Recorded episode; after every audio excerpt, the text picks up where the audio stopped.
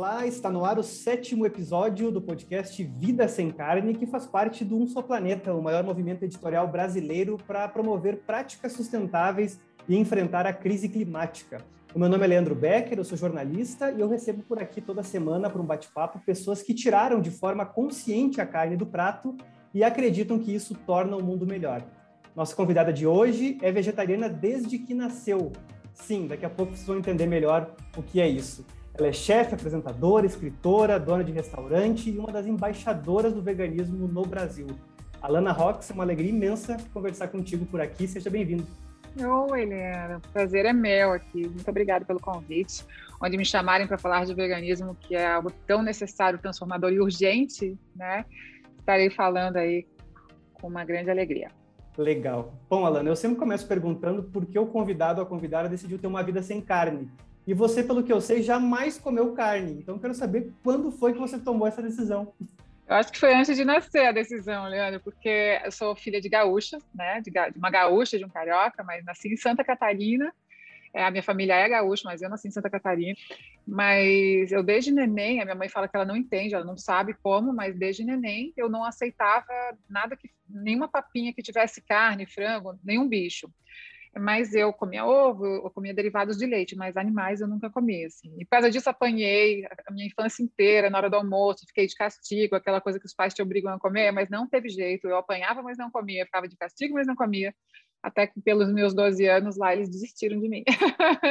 então, assim, eu nunca comi carne, nunca comi animais, mas comi derivados que foram os grandes vilões aí em relação à minha saúde, tive muitos problemas de saúde, problemas comuns que todos têm, mas é, que eu tinha porque eu comia derivados de leite e ovo. E como é que foi para sua família assim?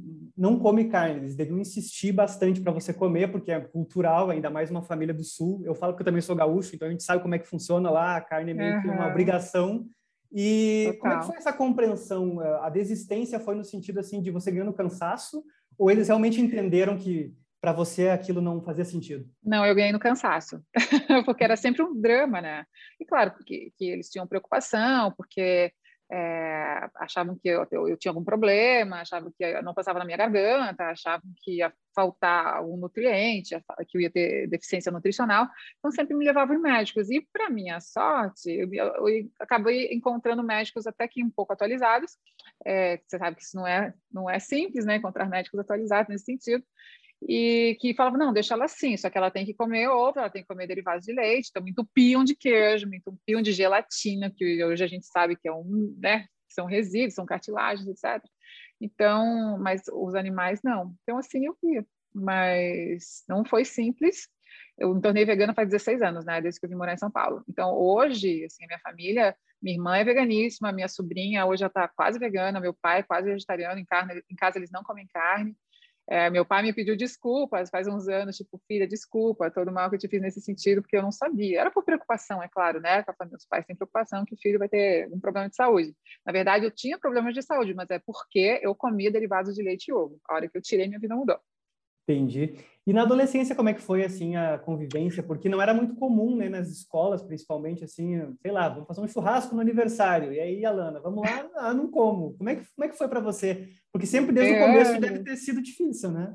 Muito, né? Porque quando você é criança e adolescente, você não quer ser diferente, né? Você quer ser igual a todo mundo. Então, é, você quer fazer parte, você não quer ser o esquisito, né? E eu não queria ser.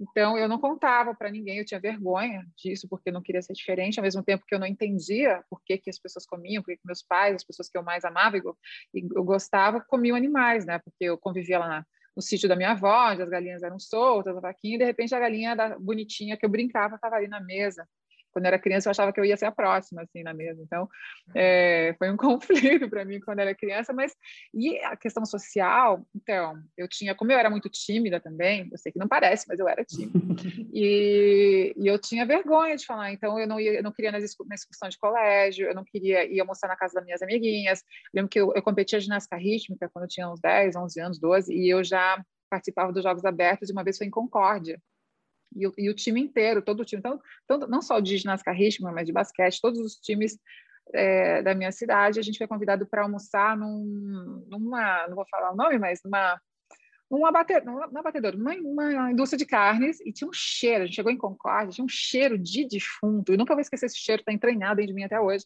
E a gente foi comer dentro da fábrica, e aquele cheiro de carne. Eu lembro que eu passei acho que uns dois dias sem comer, porque não tinha nada para eu comer. E eu não queria dizer que eu não comia, então eu colocava no meu prato e eu tinha vontade de chorar.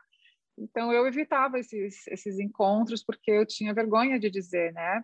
E aí, às vezes, quando eu ia almoçar na casa de uma amiguinha, assim, a minha mãe falava: Olha, ela não come carne. Aí eu chegava na hora do almoço, de um frango enorme no meu prato. Aí eu tinha vontade de chorar, porque eu não tinha coragem de falar. E aí eu não comia, aí eu passava fome. É um drama. Sim. E engraçado, né? Que hoje o meu trabalho se deve a isso. E não, não trabalho, para mim não é trabalho, é propósito, mas é, hoje eu sou conhecida por causa disso, sendo que para mim sempre foi um drama, eu sempre fui a, a diferentona. Eu fui conhecer, um, acho que um, o primeiro vegetariano da minha vida, porque lá no Sul não tinha, não tinha, né? Não tinha, eu era única. Eu achava, eu, eu achava que eu era a única no planeta, assim, não sabia que tinham outros iguais a mim, assim. E eu fui para a Austrália, tinha uns 19 anos, e aí lá eu encontrei muitos, né? Era muito comum, tinha até o McDonald's, tinha o McVeggie. Isso, é, eu tinha 19 anos, então é, foi o primeiro vegetariano que eu conheci na minha vida. E aqui em São Paulo, os primeiros veganos que eu conheci eram os punk roqueiros. Eu vim para São Paulo por causa da música, eu era cantora, e eram os punk roqueiros, os primeiros veganos que eu conheci. Bom, e aí veio a transição do vegetarianismo para o veganismo, né? Para você foi mais fácil, porque daqui a pouco, ah, já não comia carne, em tese seria mais fácil, mas como você disse, comeu muito ovo também, muito queijo, como é que foi esse processo de conhecer novas pessoas e conhecer um mundo novo também, né? Porque se abriu, imagino, portas diferentes aí para você. É, enfim, eu vim para São Paulo há 16 anos, foi quando eu fiz a minha transição. Eu queria fazer na prática tudo que eu tinha estudado na teoria, porque quando eu tinha uns 14 anos, eu, bom, eu tinha muitos problemas de saúde, né? Eu tinha todas as mas todo, problemas comuns, assim, que todo mundo tem, tipo as ites todas, faringite, sinusite, amidalite, muitas infecções de garganta, muita rinite, eu tinha muita alergia lá, muita, Leandro, parecia que minha, minha, minha cara ia cair fora de tanto coçar, meu, minha pele, eu coçava a garganta, tinha muita rinite, assim. E eu tinha muita enxaqueca também, só que a minha mãe tinha enxaqueca. Aí eu pensava, bom, herdei da minha mãe enxaqueca, né? Genética, Deus quis, aquela coisa. O olho azul eu não herdei, herdei o quê? Ai, enxaqueca. Pensei, poxa, valeu, hein, universo, valeu. E aí, E aí, todas as vezes que eu tinha uma crise de enxaqueca, era o gatilho para minhas crises de pânico e ansiedade terríveis. Só quem tem sabe o horror que isso é, essa prisão que é. Eu tinha transtorno obsessivo compulsivo desde criança também. Isso tudo também é inflamação, né? Então, a minha mãe, com 42 anos, escrevi isso até no meu primeiro livro, é, a minha mãe, quando tinha 42 anos, ela teve três AVCs isquêmicos gravíssimos, com muitas sequelas, tem sequelas até hoje. E o que, que eu pensei? Claro, além de toda a tristeza, o abalo na minha família, mas eu pensei, putz, ferrou, porque eu já tenho coisas muito piores que minha mãe. Minha mãe tem enxaqueca, eu tenho enxaqueca, mas tem coisas muito piores. Então, eu, com certeza, vou para um, um caminho parecido ou pior, antes. E eu estava no auge das minhas crises de ansiedade, e aí no, no, hospital, na UTI, estava lá o nosso neurologista, eu sempre ia neurologista, que estava sempre enxaqueca, minha mãe também, e ele que operou minha mãe, e eu falei, Alexandre, não está mais dando para viver do jeito que eu estou vivendo. Aí ele fez a pergunta que mudou a minha vida, ele falou, Alana, será que de repente algo que você come não desperta a enxaqueca, então todo o, o horror que vem depois Aí na hora eu falei, não, mas espera, eu, eu, não pode ser. Eu achava que eu era saudável, né? Porque assim, eu sou vegetariana, não pode ser. O que, que pode ser que eu coma? Isso nunca tinha passado na minha cabeça. Só que abriu, foi uma luz, assim, porque eu lembro que eu cheguei em casa e eu fui tomar um ansiolítico que eu tava, não conseguia respirar de tanta ansiedade, e fui tomar um ansiolítico. E eu fiquei torcendo para que esse ansiolítico entrasse em todas as minhas células muito rápido, assim, para fazer efeito rápido para me acalmar. E em seguida, eu fui, eu fui jantar e fui comer. E falei, não, pera, eu fiquei imaginando a comida que eu estava comendo, passando por todas as células também. Eu falei, não, pera, será? Será? Dia seguinte, uhum. voltei lá no hospital e falei, Alexandre, tem um, um livro para eu estudar? Porque eu quero entender como é que o meu corpo funciona. Cara, a gente não sabe como o nosso corpo funciona. A gente devia crescer entendendo como o nosso organismo funciona, como a gente funciona, o que colocar para dentro do corpo, né? A gente não entende nada de alimento, a gente não entende nosso próprio corpo. Os animais não, né? Os animais eles têm essa inteligência instintiva que eles nascem sabendo já o que eles precisam. Eles sabem o que eles precisam comer, em que momento comer, quando comer, que horas dormir, que horas acordar. Eles acordam junto com o sol, eles vão dormir junto com o sol. A gente não. Tudo que a gente sabe, a gente aprendeu de alguém, que aprendeu de alguém, que aprendeu de alguém errado ou vítima de uma indústria que manipula a gente para a gente acreditar que a gente precisa de algo, né? Que vai gerar lucro para alguém. Então, quando eu vim, e foi assim um, um, um, início de um grande processo de aprendizado, que me assim que foi muito transformador para mim, porque quando eu vi eu estava estudando profundamente fisiologia, nutrologia, a química natural dos alimentos, fui me apaixonando pelo universo. Quando eu vi estava estudando astrologia, antroposofia, tudo fazia sentido, tudo se conectava, eu falava: "Meu Deus do céu, como é que ninguém fala disso?" Por que, e... que não me contaram, né? Por que, que não me contaram? E aí comecei a sentir vontade de falar, só que ninguém falava disso, né? Na internet não tinha nada. E, e Bom, aí vim para São Paulo por causa da música, e aqui eu ia morar sozinha, então eu não podia me dar o luxo de ficar doente, eu tinha que ficar bem, eu queria começar uma vida bem, né? Eu não podia ter crises de nada. E aí eu falei, vou fazer na prática que eu sei na teoria, só que eu não sabia cozinhar, minha mãe nunca deixou entrar na cozinha, porque ela queria que fosse, eu estudei direito, né, queria que eu fosse juíza, independente, que não ficasse cozinhando para marido, aquela coisa. E aí, e aí eu nunca, nunca tinha deixado de entrar na cozinha. E eu queria fazer receitas, não só que não tivesse nada de inflamatório, que não fosse, não tivesse nada de ruim. Eu queria comer coisas exclusivamente que só me fizessem bem, que me gerassem benefícios, me deixassem melhor, que me curassem, me deixassem ainda melhor. Bom, eu não tinha noção do que acontecia com os animais, eu só tinha que a gente não tinha tanto acesso assim a documentários, não tinha documentários, não tinha muita coisa, então eu não tinha nem a mínima ideia do que acontecia com os animais no meio ambiente, não sabia dos impactos disso no meio ambiente. Se hoje muita gente não sabe e a gente tem tanto acesso à informação, imagina 16 anos atrás, a mais, né, um pouco mais, 18 anos atrás.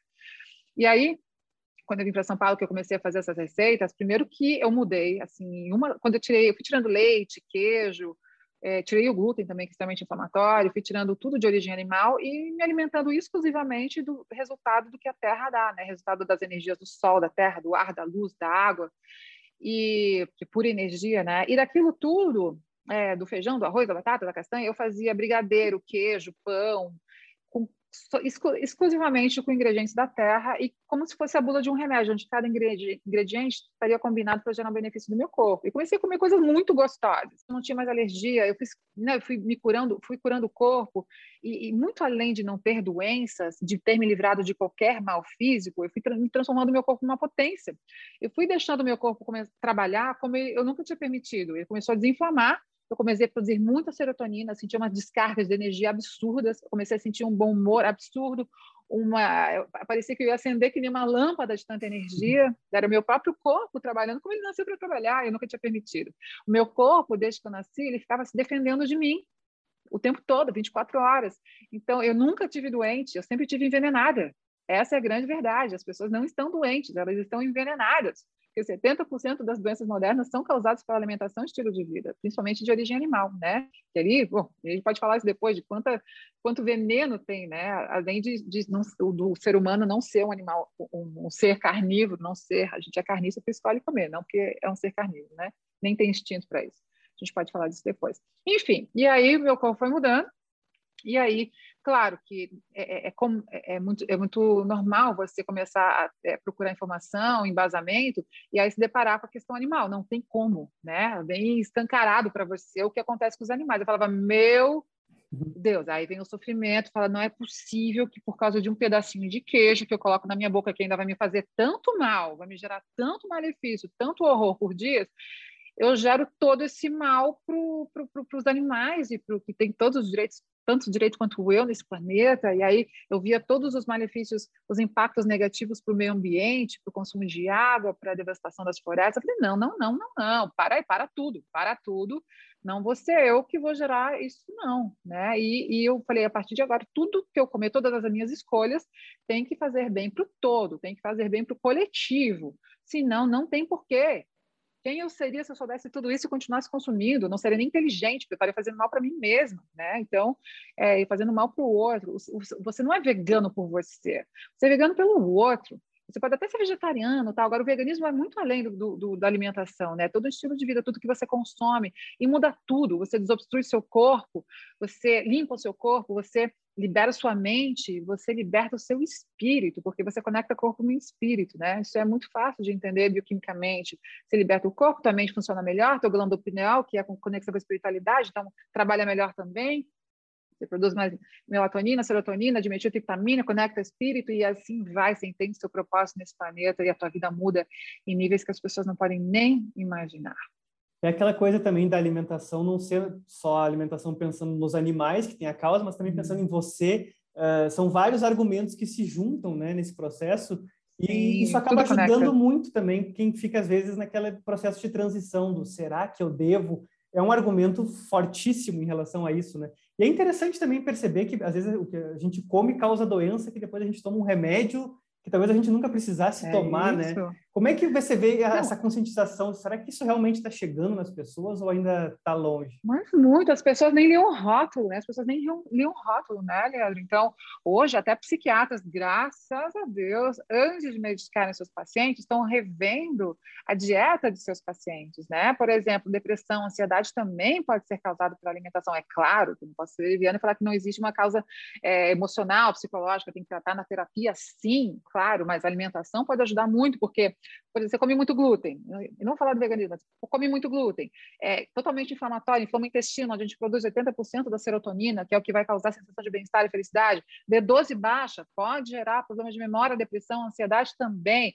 Falta de magnésio, as pessoas comem muito derivado de leite, muito queijo. Queijo tem cálcio, beleza. Agora tem pouquíssimo magnésio, porque o cálcio precisa do magnésio para ser absorvido. Se tu come derivado de queijo demais, vai absorver, vai, vai, de onde que o cálcio vai absorver esse magnésio? Do teu organismo, que vai acontecer baixa de magnésio, depressão, ansiedade. Então, é, é, graças a Deus, hoje temos muitos médicos e nutricionistas aptos a atenderem veganos, atualizados, bem informados. É, primeiro que primeiro, né, Leandro? Animais não são comida, começa pois aí, é. né? Animais são seres que têm os mesmos direitos que a gente, não são produtos, não são commodities, não são propriedades de ninguém. Eles não são alimentos. E os nutrientes que eles comem, a gente pode ir direto na fonte. Se as pessoas estão comendo intermediário, ah, mais B12, ok, vai direto na fonte. Ah, mas é magnésio cálcio, eles também comem ferro, ok, vai direto na fonte. De onde que vem a proteína? Proteína da planta, né? Os animais mais fortes e resistentes do mundo, búfalo, cavalo, gorila, touro, vaca, o que, que eles comem? Planta, da onde vem a proteína? Da planta, vai direto na fonte. Muito mais fácil, né? Muito mais simples também. Muito mais fácil, muito mais simples, muito mais tudo, sem, sem contraindicação, né? Exatamente. Sem contraindicação. Alana, você ficou ainda mais conhecida pelo programa Diário de uma Vegana e pelos livros que têm o mesmo nome também, né? Como é que foi para você levar o veganismo para a TV numa época até em que o assunto não era tão forte como é hoje, porque isso vem crescendo Sim. com o passar do, do tempo, né? E como é que tem sido também esse processo de, porque você também no seu livro mais recente traz assim respostas, né, digamos, para as principais dúvidas de quem quer adotar o veganismo, né, que para não causar aquela estranheza de meu Deus, vegano, será que é um extraterrestre? Não, é possível, né? Mas as pessoas que não sabem por onde começar às vezes ficam com dúvidas.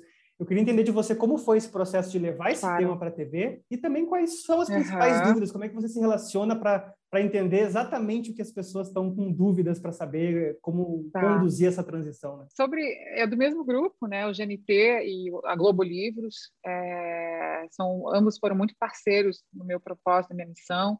Eu acho que o, o, o Diário de uma Vegana foi o primeiro programa vegano né, na TV, e eu sempre acho que tudo acontece na hora certa, e se ele aconteceu é porque as pessoas estavam preparadas para isso. Talvez não para uma TV aberta na época, acho que hoje estaria sim. As pessoas estariam sim preparadas para um programa TV aberta hoje. E, e na época não tanto. E também, claro, o programa de TV precisa de patrocínio, né? Não tinham nem empresas ainda com condições de bancar um programa, um patrocínio de, de programa de TV.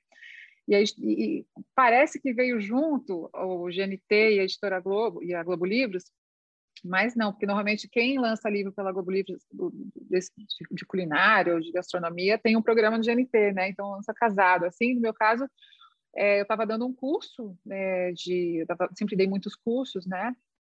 E tinha, e sempre as pessoas falavam, falavam ah, não, você precisa lançar um livro, você precisa lançar um livro. Eu falava, ah, gente, eu adoraria lançar um livro, mas é, ou você precisa ter muito dinheiro. claro. E como eu vim da música, eu sabia, eu sabia o que era gravar um disco e não ter dinheiro para lançar, para ter marketing, distribuição. Então, eu falei, ou você precisa ter muito dinheiro para fazer sozinha, ou você precisa ter uma grande editora. E eu queria uma editora grande para que tivesse uma linda distribuição, uma distribuição grande e que pudesse fazer o livro a preço acessível, né? Então, tivesse um, assim, grandes quantidades e pudesse ter um preço acessível para as pessoas, assim, fazer ele mais barato.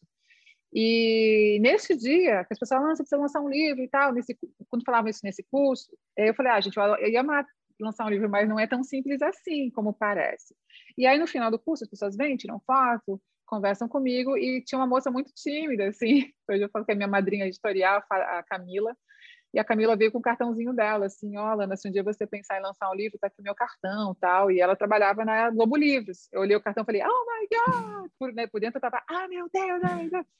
E aí a gente começou a conversar, ela batalhou pelo meu livro lá dentro, ela se tornou vegetariana nesse dia no meu curso, ela despertou lindamente, assim, e ela é, convenceu as pessoas dentro da, da Globo Livros que meu livro ia vender.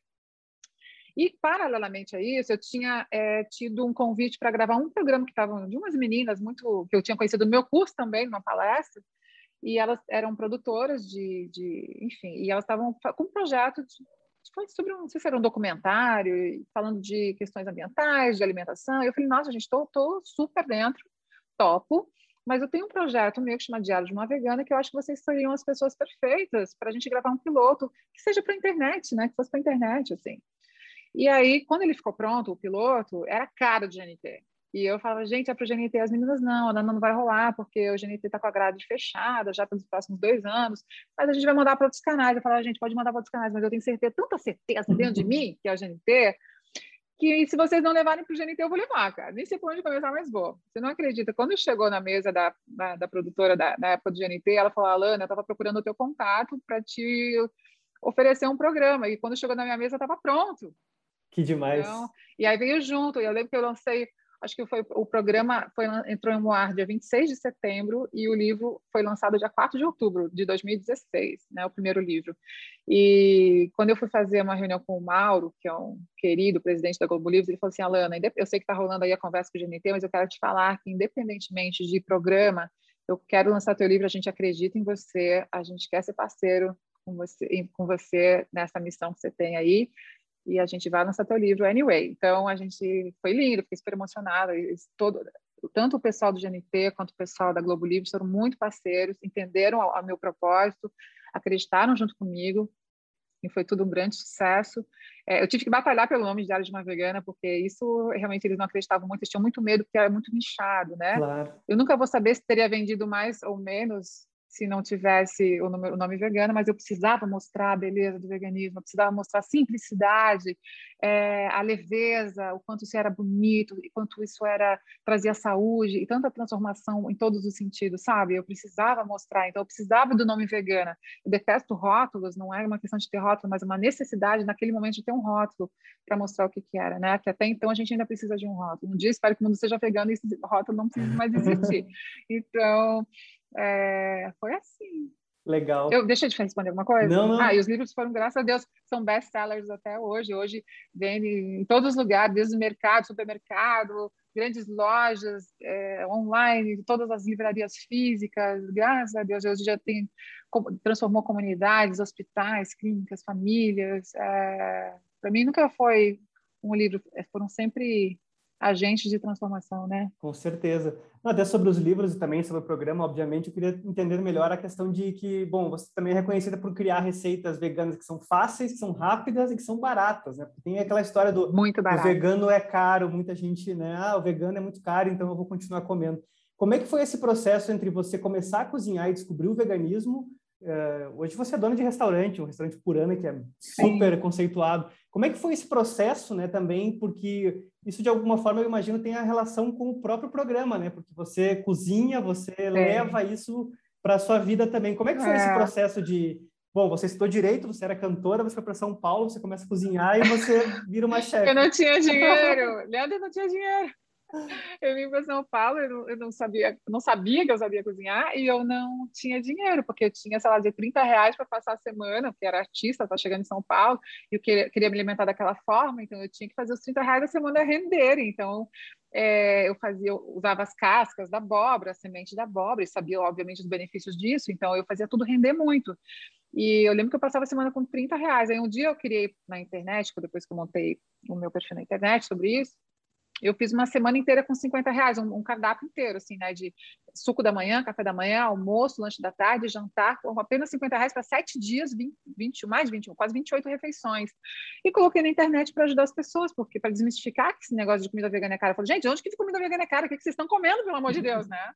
Porque, claro, se tu quiser tudo pronto, se tu quiser comer tudo pronto, tu vai, tu vai pagar caro, como qualquer tipo de alimentação. Mas, pô, vai na feira, compra feijão e arroz. Do feijão e arroz, eu transformava feijão e arroz em torta de chocolate, né? Eu transformava o grande bico, a lentilha em brigadeiro. Então, é, eu fazia massa de couve-flor de pizza. Então, eu falava, o que, que as pessoas estão comendo? Então, deixa eu mostrar para elas uma forma muito fácil. E explodiu isso na internet, né? Uhum. E eu falava, nossa, eu comia com 30 reais e fiz com 50 para sobrar um pouquinho, fiz um banquete. O meu primeiro episódio do programa era um banquete com 4 reais.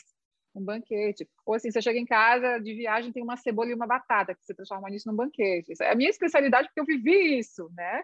E foi maravilhoso. Acho que a necessidade gera grande oportunidade para usar, inclusive, a minha criatividade. Então, eu tenho uma criatividade muito forte, então eu usei isso nesse sentido. E quando você falou do livro que eu acho que esqueci de responder lá atrás, o segundo livro ele traz essas respostas para todas as questões. Eu quis tirar as desculpas das pessoas, tipo assim, ah, mas ah, mas eu não gosto de cozinhar, leva muito tempo. Não leva, no máximo 10 minutos e ainda qualquer coisa que tu coloca no forno, o forno faz o resto. Mas o preparo não leva mais de 10 minutos. Ah, mas é caro. Não, não é. Eu ensino a usar a semente do melão que tu jogaria fora. Eu ensino a usar cascas. Eu, eu, eu ensino receitas muito baratas, né? Então, então, isso não é desculpa. Fora que tu vai economizar na farmácia, tu vai deixar de comprar remédio. Então, não, não é desculpa. Ah, mas é difícil. Não, não é. Difícil é que os animais passam. Quando se pensar nos animais, fica fácil. Então, assim, não, não é. Porque eu só uso uma tigela e um garfo. Não tem como ser mais fácil que isso. Mais fácil que isso é só se abrir a torneira e sair pronto. Não tem mais fácil, porque se fosse difícil, eu não, te, eu não saberia fazer. Se fosse demorado, eu não teria tempo. Se fosse chato, eu não teria saco. Então, assim, se fosse caro, eu também não teria dinheiro. Então, assim, tira, eu tentei tirar as desculpas. E nesse livro, no segundo livro, de Arte Vegana 2, é, eu quis é, responder as perguntas que as pessoas me fazem há muitos anos, né? Ah, mas é, como é que faz? Hoje, eu, quando eu abro as caixinhas de pergunta no Instagram, assim, mas como é que você faz com a sua família, quando você vai viajar com a sua família que não é vegana? Respondo lá. Ah, mas vou sair com o crush, o crush não é vegano, o que, que eu faço? Ou, ah, mas como é que você se vira? Tanto as questões sociais, as questões ambientais, os impactos no meio ambiente, as questões nutricionais, ah, mas e a B12, e o cálcio, o ferro? Respondo tudo isso e dou a solução através da, das receitas. A pessoa, ah, mas nem ovo, nem queijo, mas nem mel, por que não? Aí eu respondo em todas essas, essas questões e dou a solução embaixo, né? Substituições e receitas muito facinhas para substituir. Legal. Tem pessoas que às vezes também, assim, quando falam ah, semente do melão, a casca da abóbora e tudo mais, ficam pensando assim, nossa, que estranho, nunca provei, nunca comi. E algumas pessoas pensam já na dúvida que é ruim, sem provar, né? Para essa desculpa, qual é o caminho? Cara, o leite de semente de melão o melhor caminho é tentar fazer. Cara, o bolo de casca de banana é tão gostoso que a pessoa jamais diria que é uma casca de banana. Tem que parar com esse preconceito. Vou imaginar que as cascas dos alimentos é a defesa da planta, é a proteção da planta. De uma forma muito simplista de falar, se vai defender e proteger a planta, vai defender o teu organismo também. E por que, que a casca é considerada o, o lixo? Cara, usa a casca também, é parte do alimento. Desde quando? A nossa pele é lixo? Nossa pele não é lixo, né? Então, é, por que não usar a casca do alimento? A semente é que vai brotar o alimento, a vida do alimento, a quantidade de nutrientes que tem ali. Então, pensa, é pura vida, energia e nutrientes. Então, é a semente do melão que faz o leite que mais se parece com, vaca, com o leite de vaca, você acredita? Além de muito cálcio, muito magnésio, fica docinho. Você bate a, a semente do melão com um pouquinho de água, tá, rende pouco o leite, rende pouquinho, mas você jogaria fora, qualquer coisa que renda já é lucro né? E é uma delícia, ele é super suave, faz espuminha, tudo hum, gostoso. Legal. E é uma oportunidade também de descobrir novos sabores, né? Acho que o, se fala muito do, do, veganismo, do vegetarianismo, né? vai tirar a carne, mas vai adicionar muita coisa também, né, Muito, muita coisa tem para adicionar.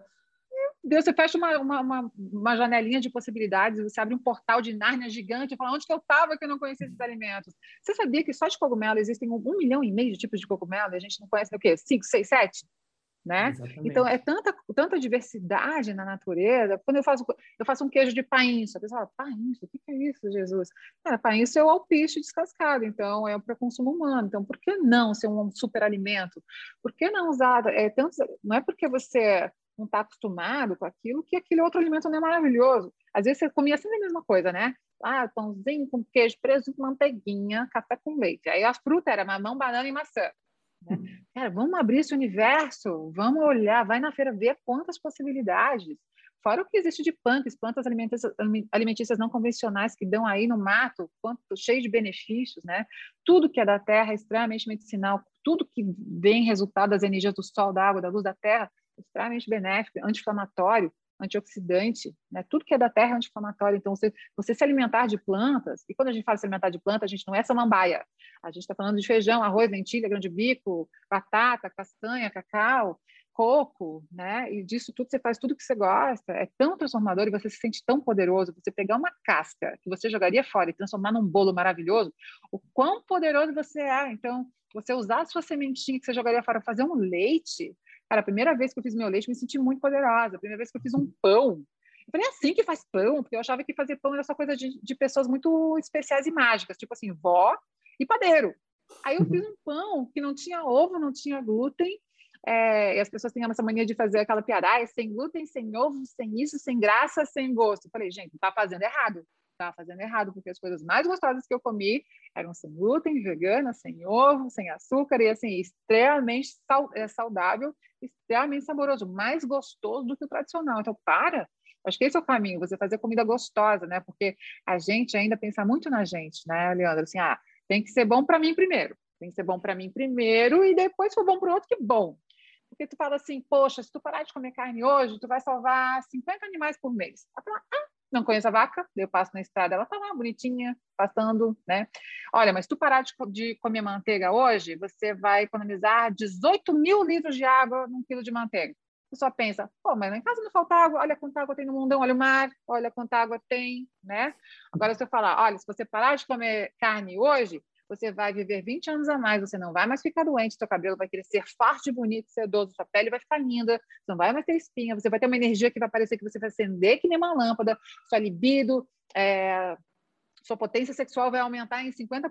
Você vai falar, opa, opa, opa, deixa eu tentar esse negócio então. Mas depois vem a consciência de despertar para outras questões, né? Então, tudo bem se, se a portinha que ela abriu foi a questão da saúde, tá tudo bem, a gente foi ensinado a pensar na gente salve-se quem puder, né? Então, as questões, é, por isso que eu falo, né, que o, o, vegano não é vegano si. Você pode até ser vegetariano por questão de saúde e tal, mas o vegano ele vai além. Você não é vegano si, você é vegano pelo outro. Sem dúvida. E Alana, muitas pessoas que querem mudar a dieta, estão em transição, tanto para o vegetarianismo quanto para o veganismo, falam da importância, muitas vezes, de fazer essa mudança no seu tempo, digamos assim, né? Hum. Já vi entrevista sua dizendo que, que uma escolha, ela não é uma escolha quando interfere no direito do outro, né? é, de é ter um planeta decente, de ter um mundo, é, enfim, né, que adequado, porque afinal um comendo o outro não comendo, vivemos no mesmo planeta, né? Como é que é para você assim, a, como é que você vê a questão de combinar compreensão e paciência com quem está no seu tempo, com a urgência que o planeta também tem por mudanças, né? E os animais, principalmente, que são os mais afetados, né? No caso da carne. É, quando me perguntam qual é a parte difícil de ser vegana, e eu sempre falo, olha, é esperar o tempo do outro né? Porque quando você. O outro está comendo animais por causa do seu próprio ego, né? Tudo bem, falta de informação, claro, né? Colocaram na cabeça dele e aprendeu, assim. Tudo que eu falo aqui, gente, não é um julgamento. Nunca é um julgamento, porque eu realmente entendo isso compreendo do fundo do meu coração, até porque eu também um dia não sabia a questão né, do ovo, eu não comia animais, mas eu também não sabia. Então, muitas pessoas não sabem. Então, realmente, esperar o tempo do despertar do outro, que um dia, quando despertar, vai sofrer também. Então, é, não é uma escolha pessoal que você vai comer, realmente, eu sempre falo isso, quando o outro não escolheu morrer, né? Qual, por que, que você tem mais direito que um, um outro animal que também sente que nem você, que amamenta que nem você, que sofre que nem você, que ama que nem você, que sente frio, sente fome qual o direito? Está todo mundo no mesmo planeta, está todo mundo né, tem os mesmos direitos. Então, não é uma escolha pessoal mais quando a sua escolha fere a do outro de não querer morrer. Não é uma escolha pessoal mais quando a sua escolha fere a minha escolha de ter um ar bom para respirar para meus filhos. Não é uma escolha pessoal mais quando a tua escolha destrói, polui a água da minha família. Então, não é uma escolha pessoal. O planeta é de todo mundo não é só meu. Eu seria muito egoísta se eu pensasse nisso, né? E é nas escolhas simples do dia a dia, naquela hora. Para o seu carro no, no posto de gasolina para abastecer, você entra na loja de conveniência para comprar um sanduíche, é nessa hora que faz a diferença. É nessa hora que tu escolhe entre um sanduíche de cogumelo e um sanduíche de frango que tu escolhe matar ou salvar. É nessa hora que tu escolhe economizar milhares de litros de água que não são só seus, ou não. É nessa hora que tu escolhe poluir o ar que não é só teu, ou não. Então, é nessa hora que tu faz a diferença, tá nas pequenas escolhas. E, e as pessoas falam, ah, mas esse é um sanduíche. Cara, é, o impacto é tão grande porque, né? Então, assim, se, ah, mas o meu uhum. vizinho não está fazendo, não importa, é você que está fazendo. E quando você faz, você dá exemplo para um monte de gente em volta. Né? O impacto que uma pessoa faz afeta o mundo inteiro, o coletivo todo.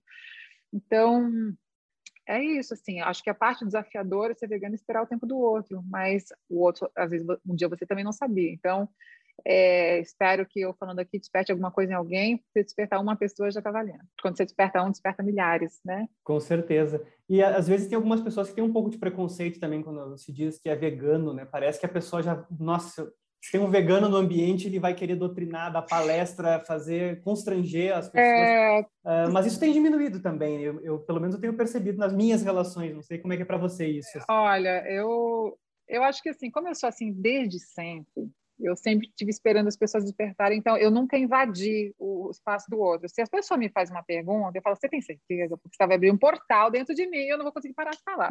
Mas sempre com amor, sabe? Porque veganismo é puro amor, respeito, empatia. Você tem que falar disso com, com amor, respeito, empatia. Não adianta você falar com violência, com agressividade. Não adianta, que é o oposto disso. E falar com embasamento. A pessoa, se a pessoa fizer piada, que bom, a ridicularização é o início da verdade, da, do, dos três estágios da, da verdade, segundo Schopenhauer, né? Né? Porque a ridicularização é porque ela está incomodada, é uma defesa. Então, se ela faz piadinha, que bom que ela fez piadinha, melhor do que indiferença. O segundo estágio da verdade é o ataque, ela vai te atacar, vai fazer bullying com você, né?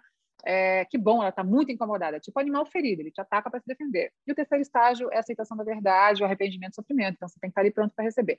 Claro que a gente não é Buda, né? A gente fica, respira, respira, larga o celular, dá uma volta, mas a questão é, você tem que falar disso com amor. E assim, quando um vegano é chato, se você se tornar vegano, você vai ser chato um dia. Eu queria dizer isso. Como eu sou assim desde sempre, eu devo ser chata sempre, ou...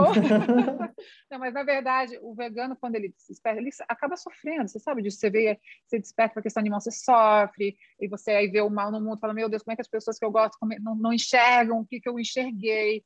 E aí ele fala para o outro que ele quer que o outro desperte também. Só que o outro ainda não está pronto para despertar. Então ele grita, o outro não ouve, aí ele quer sacudir a pessoa, aí se torna chato. Eu falo, se você encontrar um chato um dia, ele está sofrendo, abraça o seu chatinho. Isso vai passar uma hora, né? Ou tem um outro lado também, que quando você desperta para o veganismo, para a alimentação, essa questão toda, você fica muito bem você produz muita serotonina, você fica muito feliz, você fica saudável, você, você começa a funcionar melhor, você dorme melhor, então você fica muito feliz. E quando você é feliz, você quer a felicidade do outro, você quer que o outro sinta isso também. Então você fica insistindo para o outro parar de tomar de comer carne, de parar de tomar leite, né? É, procura embasamento, manda vídeo de médicos falando, artigos científicos, vai, manda ver um documentário, é, para embasar, né? Acha um, um, médico que atenda pelo plano, que seja é, atualizado, informado, para você mandar os seus amigos no médico para se informar. Mas dá agonia mesmo, às vezes a gente fica meio chatinho, né? Ah, mas... mas... antes ser chato do que destruir o planeta, né, Leandro? Vamos combinar. Pois é, eu concordo com você, tenho que dizer que sim, não tem como. Uh, e, bom, a gente falou de, de, comida, né? Mas o veganismo ele vai muito além da, da comida, no caso, né? Uh, e você tem buscado uma vida não só mais saudável, mas também mais sustentável. E eu, inclusive, li numa entrevista que você disse que a sua pia do banheiro é muito parecida com a pia da cozinha. Eu achei isso demais. Como, como é que é isso? É, é, parecido como? Tem quase os mesmos ingredientes, porque quando eu, eu comecei no veganismo, não tinha nada, né? Ninguém, não tinha empresa que fizesse é, cosméticos e produtos de higiene que fossem, além de cruelty free, sem crueldade, sem serem testados em animais, e que fossem naturais também. Eu queria, porque a pele é o maior órgão do corpo humano, né? Você está escovando o dente, está com a sua mucosa que absorve a corrente sanguínea, coisas que passa no olho, enfim. Então, eu queria só colocar para dentro do meu corpo, no meu corpo, ingredientes que eu sabia de onde vinham. Né? Se eu olhasse no rótulo alguma coisa eu não sabia o que, que era, não, bom, se não sei o que, que é, provavelmente não faz bem para mim, porque coco é coco, arroz é arroz, grão de bico é grão de bico. Então, assim, eu queria saber o que, que era. Então, eu comecei a fazer meu próprio desodorante, minha própria pasta de dente, muito facinho, às vezes dois ingredientes, óleo de coco e bicarbonato, um olhinho de lavanda, sabe? Era tudo muito simples. E eu, minha pele foi ficando incrivelmente melhor, né? meu cabelo, tudo foi ficando melhor. Então, eu colocava né? é, no meu cabelo, né, lavava com bicarbonato e vinagre de maçã, maravilhosos, né? É, minha pia da, da, da, do banheiro então tinha óleo de coco, vinagre, cúrcuma, grande bica, farinha, de grande bica, essas coisas, óleos essenciais, tudo muito simples. Hoje não, hoje está muito mais fácil, né? Porque hoje tem muitas empresas, não, não dou nem conta de conhecer todas as empresas. Antes eu abri uma empresa de cosméticos naturais e produtos de higiene e eu sabia, conhecia tudo. Hoje não. Hoje eu ganho muito mais produtos para conhecer, para testar, do que eu consigo consumir, assim. Então, é, mas ainda assim gosto de fazer os meus. Com certeza. Esse crescimento das empresas, tanto de cosméticos, de alimentação, como é que você vê esse cenário? Porque de 2019 para cá foram dois anos, eh, três anos agora, né? Mesmo em meio à pandemia, que surgiu, eh, o acesso ficou muito mais facilitado a produtos eh, sem crueldade animal, né? Cresceu a oferta. Até que ponto isso é negócio na sua visão ou também é uma mudança de consciência? Nossa, eu acho que a gente tem que parar de ver a indústria como vilã, né? Eu acho que a gente ainda vive num mundo capitalista e se você não, se você abre uma empresa e você não é uma ONG, se você não for uma ONG sem fim lucrativo, você é uma empresa que visa lucro também, né? Como embaixadora da Mercy for Animals, que é a maior ONG de proteção animais considerados de consumo do mundo, que tem a sede no Brasil, que fica em cima do Purana, inclusive, no mesmo lugar, que quis trazer a sede para perto. É, e a Mercy for Animals, ela, ela, ela negocia com o governo, né? ela tenta implantar alimentação consciente nas escolas públicas e também negociar com as empresas também para eliminar um pouco a crueldade animal. Né? Não dá para falar para uma grande indústria, uma grande corporação, falar assim, pare de explorar os animais. Tá, mas de que forma a gente vai fazer isso? Né? Então, trazer tecnologia, trazer formas, mostrar possibilidades alternativas, né? E hoje, é claro que eu dou preferência para pequenas empresas, pequenos produtores, né, empresas veganas, mas eu não boicoto produtos de grande, da grande indústria, porque é, é para o grande público, né, e consegue trazer preços acessíveis para o mercado. Então, se uma pessoa fala, eu, eu faço todo um, um, um, processo de conscientização, de informação para o grande público. Aí ela chega, ela se convence, fala, beleza. Aí ela chega no mercado e fala, tá, mas cadê a manteiga vegana? Cadê o shampoo vegano? Cadê o, o e obviamente ela também está se despertando para a questão do natural, da saúde, então ela quer coisas mais naturais. Aí chega no mercado não tem. Só que quem chega no grande mercado é a grande indústria. Então, assim, ela não sabe onde comprar ainda. Então, é importante, sim, que esses produtos existam. É importante. Meu pai, vou dar um exemplo muito próximo meu pai. Meu pai, é, meu pai me acompanha, vê na internet, meu programa, tem meus livros. Então, um dia ele me ligou lá de Joinville, mora em Joinville.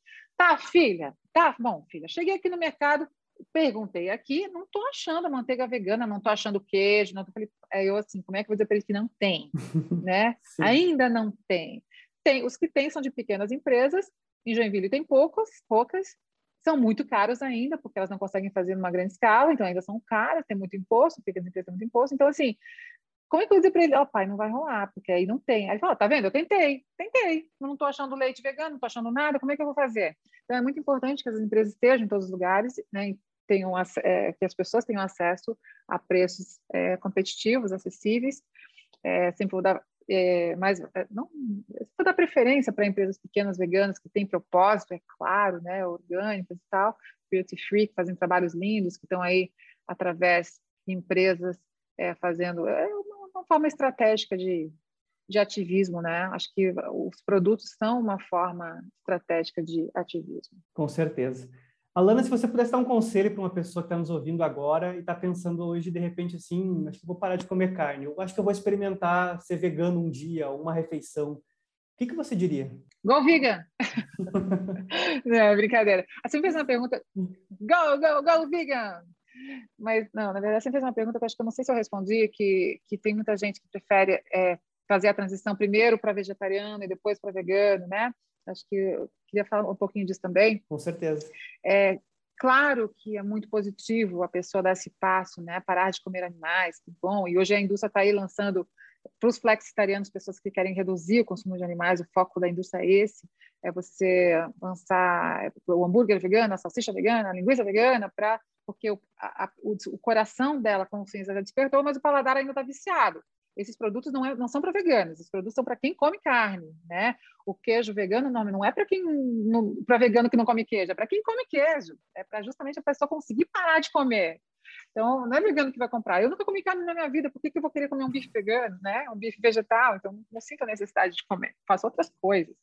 Então, a transição para vegetariano, acho que é muito fácil, porque as pessoas, mesmo quem me fala isso são as próprias pessoas que param de comer carne. Ah, não, parar de comer carne até é fácil, porque eu nunca gostei de comer carne mesmo, eu comia porque estava uhum. acostumada, não sabia o que botar na minha, minha família me obrigava, acabei comendo, mas a questão é o queijo, a questão é o ovo, mas é sempre o queijo. Então, é, só que quando a pessoa para de comer carne, ela acaba comendo muito queijo, muito ovo e muita massa, muito pão, às vezes por falta de informação, e é gostoso, né? Autoindulgência. Ai, já sou tão legal, não estou comendo bicho, então eu mereço esse, essa massa quatro queijos, eu mereço esse brownie com sorvete. Tu pode comer tudo isso, mas come de forma saudável, porque é, é importante que você sinta os benefícios do veganismo no teu corpo, para você conseguir continuar com isso, sentir cada vez melhor. É importante que você sinta os benefícios de uma alimentação à base de plantas, é, nutricionalmente falando, porque se tu não comer direito, tu vai ter deficiência nutricional. E aí tu vai chegar num médico mal informado que vai dizer que você precisa comer carne. Vai falar, tá vendo? Eu tentei. Não, tentou, fez errado. Fez errado, muito errado. Então, a pessoa quando se torna ovulacto vegetariana, a chance de, de dar alguma coisa errada é grande, que ela vai ter essa auto, autoindulgência, fala assim, sou legal, quero comer um monte de coisa gostosa, e é realmente muito gostoso e tentador, é, só que ela vai comer muito inflamatório, né? Ela vai comer muito muco, muito inflamatório, então ela vai acabar podendo desenvolver alergias e tal. Eu diria, hoje está tão fácil, porque tem queijos veganos maravilhosos, hoje tem carnes veganas nos mercados, hoje está muito fácil você ser vegano. Eu diria, vai direto com uma alimentação plant-based para tu sentir o benefício que isso é no teu corpo. Em uma semana tu já é outra pessoa, tu vai sentir coisas que tu nem imaginava que fossem possíveis. Então, fala, uou, wow! eu diria, pula direto, porque é, até porque nos impactos em relação ao meio ambiente dos animais, a indústria do leite, do queijo, a indústria de laticínios, a indústria do ovo é tão mais cruel que a indústria da carne. Os impactos negativos são tão ou maiores do que a indústria da carne. Então, até nisso, tu não vai estar gerando benefício, né? Mas é claro que é um passo em relação à consciência, é óbvio que é um passo maravilhoso, positivo para frente.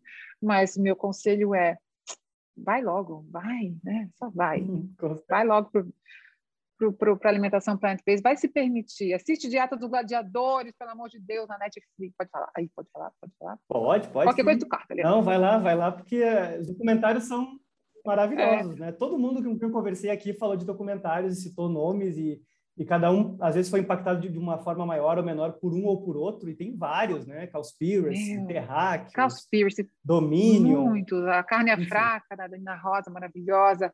Dieta dos Gladiadores é, eu iria nessa sequência sim. Documentários Dieta dos Gladiadores, principalmente para homem, pega muito. Você já deve ter assistido, você sabe. Então, Dieta dos Gladiadores, que é produção Verdade. do Hamilton, do Schwarzenegger, está na Netflix. Terráqueos, é, Joaquim Fênix, né, que está no YouTube. Cowspiracy também está no YouTube. Eu acho que Cowspiracy também está no Netflix. Seaspiracy agora, o último, né? É, Dominion, é, Carne é Fraca, Water Health. Pelo amor de Deus, se isso não te trouxer uma consciência, querer, pelo menos você querer tentar mudar, não sei o que mais pode acontecer, porque são muito transformadores esses documentários, né? Bom, Ana, para fechar, a pessoa já tem as dicas dos documentários, já tem as dicas aí de como começar. Dá para deixar uma receita rápida, assim, que você diria, bom, faz essa aqui, já que eu vou testar, vou fazer essa que a pessoa vai fazer e vai dizer assim, bom, realmente agora vai. Tem alguma que é, assim, aquela receita que você diz? Todas. Tem, vou dar duas. Pode ser, pode, pode duas? Uma doce e uma salgada? Claro, vamos lá. Muito facinho, assim. Não precisa nem de. Eu falo que nem receitar de tão fácil. Aliás, tem várias, deixa eu pensar, pera. Vou dizer duas infalíveis, assim, que é um brigadeiro de liquidificador, não precisa nem sujar a panela. Boa. E um pãozinho de, eu falo pãozinho do amor, né? Que é um pãozinho de queijo, que, que é bem conhecido por causa desse pãozinho, lá no Purana, inclusive, meu Deus do céu. A gente não dá conta de fazer tanto pãozinho que as pessoas amam. Vamos lá, brigadeiro, leite de coco em pó, que compra em loja de produtos naturais, é bem barato, leite para comprar granel. É, coloca no liquidificador. Esse pode ser muito a olho, assim, porque às vezes você gosta um pouco mais forte para cá, um pouco menos forte, né? Mais, mais doce, menos doce. Mas basicamente é colocar o leite de coco em pó no liquidificador, uma xícara mais ou menos. Aí você coloca meia xícara de cacau em pó. Aí você adoça com o que você quiser, pode ser é, meia xícara de açúcar demerara, pode ser açúcar de coco, pode ser mais mascavo, e um pouquinho de água quente. Vai colocando e vai batendo até formar um, um brigadeiro mesmo, né? Bate isso, coloca na geladeira e pá! Brigadeiro maravilhoso, simples e barato. Esse é o brigadeiro.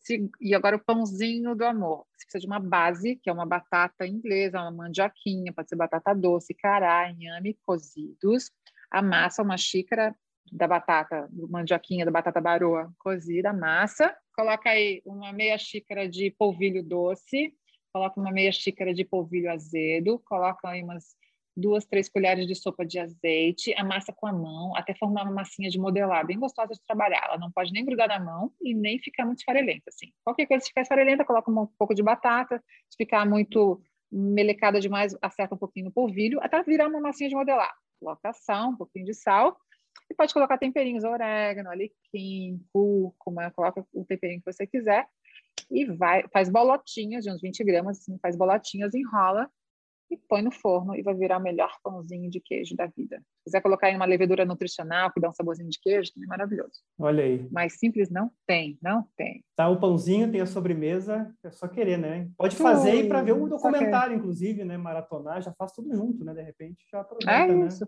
Leandro, tu já comeu o sorvete, é tem o sorvete da, o milagre da banana congelada, né? Eu falo que não tem mais fácil. Pega a banana, a banana aquela madura que tá estragando, você vai jogar fora, já tá casca preta, você tira a casca, congela, né? Deixa no congelador umas horas, congela, depois bate ela no liquidificador, coloca ali um pouquinho, bem micro, uma, uma colher, duas colheres de leite vegetal ou uma pasta, uma colher de pasta de amendoim, maravilhoso, é, uma canelinha, pode colocar um cacau se você quiser e bate vai virar um sorvete maravilhoso. E assim, não, não, não, coloca muito, muita água, leitinho, não, porque senão vai virar um smoothie, uma vitamina. Você deixa, vai ficar bem grosso, aí você acerta com a colher, bate de novo, aí vai empacar o liquidificador, aí você acerta com a colher, bate, bate, bate, até virar um creme bem grosso, vai virar um sorvete maravilhoso. Olha que bom, vou testar esse, então, hein? Eu não conheço. Tu nunca fez? Não. Meu Deus, tu, tu é vai, hoje, que tu é vai fazer, hoje. Vai, é hoje. E assim, tu vai fazer umas variações, porque assim, uma hora tu coloca cacau, outra hora tu coloca canela, tu pode colocar um açúcar de coco para adoçar um pouquinho, mas quando a banana está muito madura, ela já está docinha, né? Nem precisa.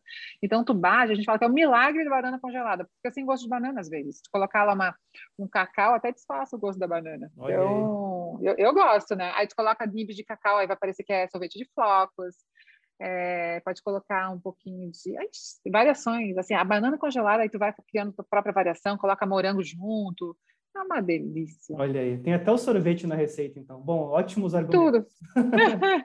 Alana Rox, foi uma honra imensa te receber aqui no podcast Vida Sem Carne. Muito obrigado de coração pelos ensinamentos, pelas dicas, pelas receitas e por, pela conversa, que foi muito legal. Obrigado mesmo. Olha, obrigada demais pelo convite, pela oportunidade de estar falando nesse espaço aqui. Eu acho que veganismo é muito mais do que uma dieta, muito mais do que uma filosofia. Isso é uma realidade, uma verdade, não é uma brincadeira. Então, vamos parar de pensar só na gente, vamos pensar no coletivo, né? Tudo que a gente faz impacta no outro e que a gente impacte de forma positiva. Com certeza. Obrigado mais uma vez, Alana. E assim chegamos ao Obrigada. fim do sétimo episódio do Vida Sem Carne. Para saber mais sobre o podcast, o Movimento Só Planeta e ouvir os outros seis episódios da série com Xuxa, Emiliano Dávila, Luísa Mel, Ellen Jabur, Valentina Buch e Hugo Bonemer, acesse umsoplaneta.globo.com. Obrigado pela companhia e até a próxima.